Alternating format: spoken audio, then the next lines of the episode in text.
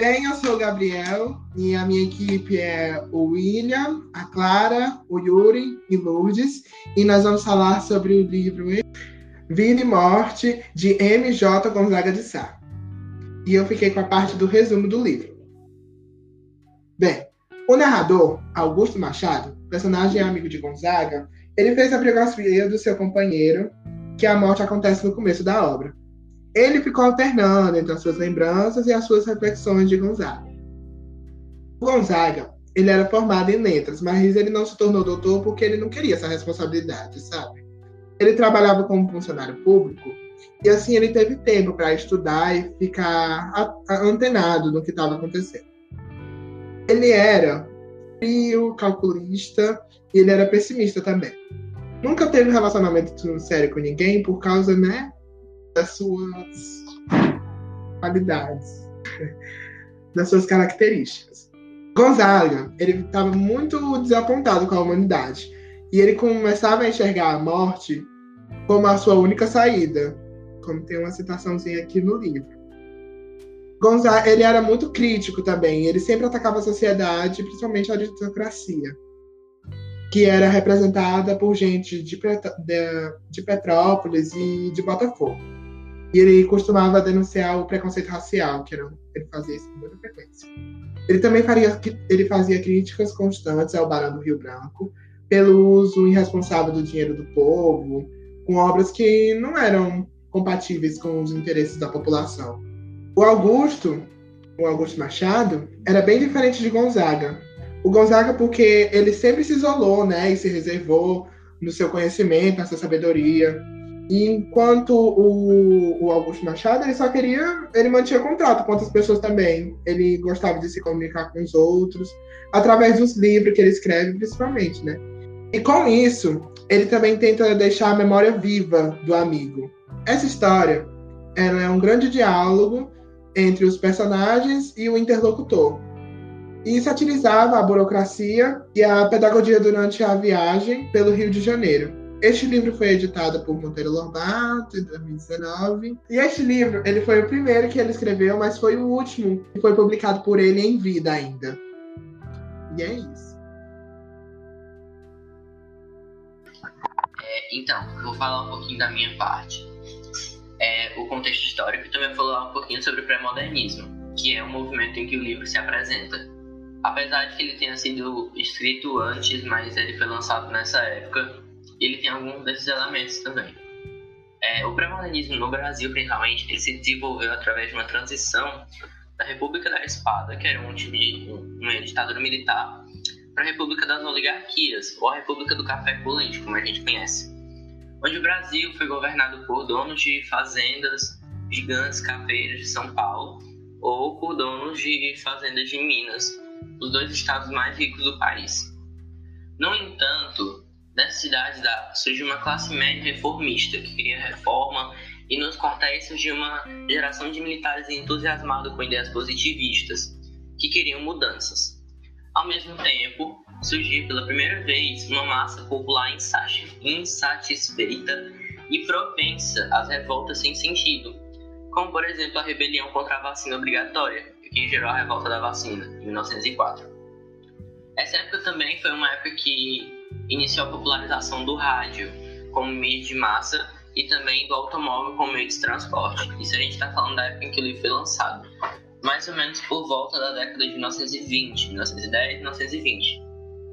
É, foi também uma época de alta secularização na Europa, e ao mesmo tempo em que diversos movimentos filosóficos e religiosos, como o pentecostalismo e o esoterismo, cresciam na América surgiram também grandes movimentos artísticos modernistas, principalmente na pintura, com o cubismo, dadaísmo e na música. Bom, em algumas partes eles estão em Petrópolis, que também é uma cidade muito importante para o país. Vou falar um pouquinho dela. Por quê? Porque ela é uma cidade símbolo do Império. Já que em, é, ela, ela foi uma cidade que abrigava uma moradia em que a família real habitava. Uma das suas moradias, no caso era a Casa de Verão, se não me engano. O Palácio de Verão. De férias, né? O que importa é essa cidade é um símbolo do Império porque ela abrigou a família real por algum tempo, por isso ela é muito comentada e conhecida, além de ter vários prédios históricos importantes, é, como catedrais, a mansão, que hoje é um museu da família imperial, é, a Casa de Cristal, e entre outros. Acho que é isso que a gente pode determinar sobre a época que o livro foi lançado. Muito obrigado, e é isso. Bom, eu vou falar, vou fazer um pouco uma análise crítica do livro é, Vida e Morte de M.J. Gonzaga de Sá. E no romance, nesse romance, o Lima Barreto, o escritor, ele explora temas que já são bastante comuns de suas obras, como é, funcionalismo público, crítica à aristocracia da época, o desdém da sociedade brasileira pelos eruditos, intelectuais, é, história do Brasil e do Rio de Janeiro, etc. Esse livro, inclusive, é uma grande, né, uma grande carta de amor, uma grande homenagem ao Rio de Janeiro. Por, eles têm várias menções dos lugares do Rio de Janeiro, lugares onde eles passeiam. E tudo isso vê sobre as lentes do personagem Augusto Machado, enquanto ele reconta as memórias do querido amigo dele, o agora falecido Gonzaga de Sá. O tema da mortalidade é muito presente nesse livro. É, citação tirei. Para se compreender bem um homem, não procure saber como oficialmente viveu. É saber como morreu, como ele teve o doce prazer de abraçar a morte e como ela o abraçou. Os últimos dias do Gonzaga de Sá são como uma confissão do desperdício da vida que ele poderia ter levado, caso ele, tivesse, ele não tivesse sido tão apegado à solidão e à melancolia, abrido mão de suas vocações, do crescimento pessoal dele em prol de uma comodidade. É, que é essa coisa, né? Essa coisa, essa força invisível. Força pessoas é, inteligentes, gênios como ele, a continuarem na, mediocri na mediocridade para sempre. Conforme o livro progride, a gente vê que o Machado, que é bem mais moço que o Gonzaga, representa a juventude. É, essa coisa equi se, se equivocar e querer estar tá sempre tá sempre no tá sempre fazendo e ele é uma pessoa cheia de vida ao passo que o Gonzaga ele representa a maturidade né? Mais contido mais sério. E né enquanto que, ao passo que se o e o Machado representa a vida então Gonzaga representa a morte.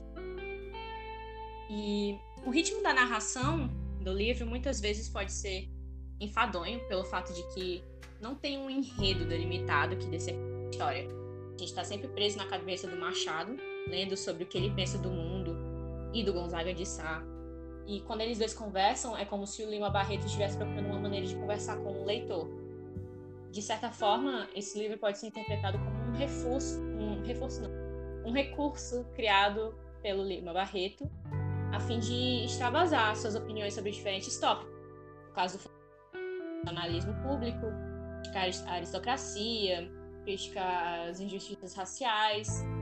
E ele acabou fazendo tudo isso através do personagem do Gonzaga de Sá. Gente, calma aí que meu gato tá miando pra eu abrir a porta. Ai, meu Deus. Vem doido.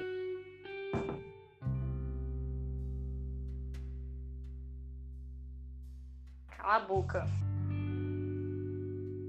E ele faz tudo isso através do personagem do Gonzaga de Sá, que é esse personagem, um homem intelectual que analisa a sociedade ao seu redor em busca de um âmbito melhor para todos, mas que ao longo da sua vida vai se tornando mais e mais desacreditado da humanidade. E é isto. 1881 faleceu no dia 1 de novembro de 1922. Seus pais foram João Henriques de Lima Barreto e sua, e sua mãe foi Amália Augusta Barreto. Ele estudou na Escola Politécnica da UFRJ e no Colégio Pedro II, no Campo Centro. Ele foi um jornalista e escritor brasileiro. Ele publicou romances, sátiras, contos, crônicas em periódicos revistas populares ilustradas e periódicos, periódicos anarquistas do início do século XX. A sua avó foi uma escrava, a sua mãe era professora e o seu pai era tipógrafo. A mãe dele morreu quando ele tinha seis anos. O pai sofria de doença mental. Ele estudou no Colégio Pedro II, com a, é, porque ele era, ele era afiliado de um visconde, o visconde de Opeto, que deixou ele estudar no Colégio Pedro II. Depois ele foi para a escola politécnica, mas ele teve que trabalhar, então não conseguiu concluir o curso que ele estava fazendo, que era de engenharia. Em 1903, ele foi aprovado para trabalhar na diretoria do expediente da Secretaria de Guerra e ele escrevia os trabalhos, as suas obras, enquanto é, nos intervalos entre o trabalho. As principais obras dele foram Recordações do escrivão Isaías Caminha, que era um romance, As Aventuras do Dr. Bogoloff, que também era um romance, Triste Fim de Policarpo Quaresma, era um romance, Numa e, Numa e a Ninfa, e o livro que a gente tá falando aqui, que é o Vida e Morte de MJ Gonzaga de Sá. É basicamente isso. Bom, é, eu gostaria de agradecer a todos, principalmente a Isabel por estar escutando a gente. Foi difícil fazer esse trabalho com todo mundo em casa, a gente teve várias dificuldades também para gravar por causa do ambiente. Mas é isso, espero que tenham gostado. Talvez a gente estava um pouquinho com um humor muito muito tenso, mas é isso. Gostei de agradecer. E se inscreve aí, vai que tem o próximo trabalho, né? Obrigado e até mais. E, e agora só um do pouco dos bastidores da produção. Tá bom, ah, não. Tá bom. Como que é a finalização? É tipo, esse foi o nosso trabalho. Espero que tenham gostado. Deixe seu like, brincadeira. Não coloque isso não.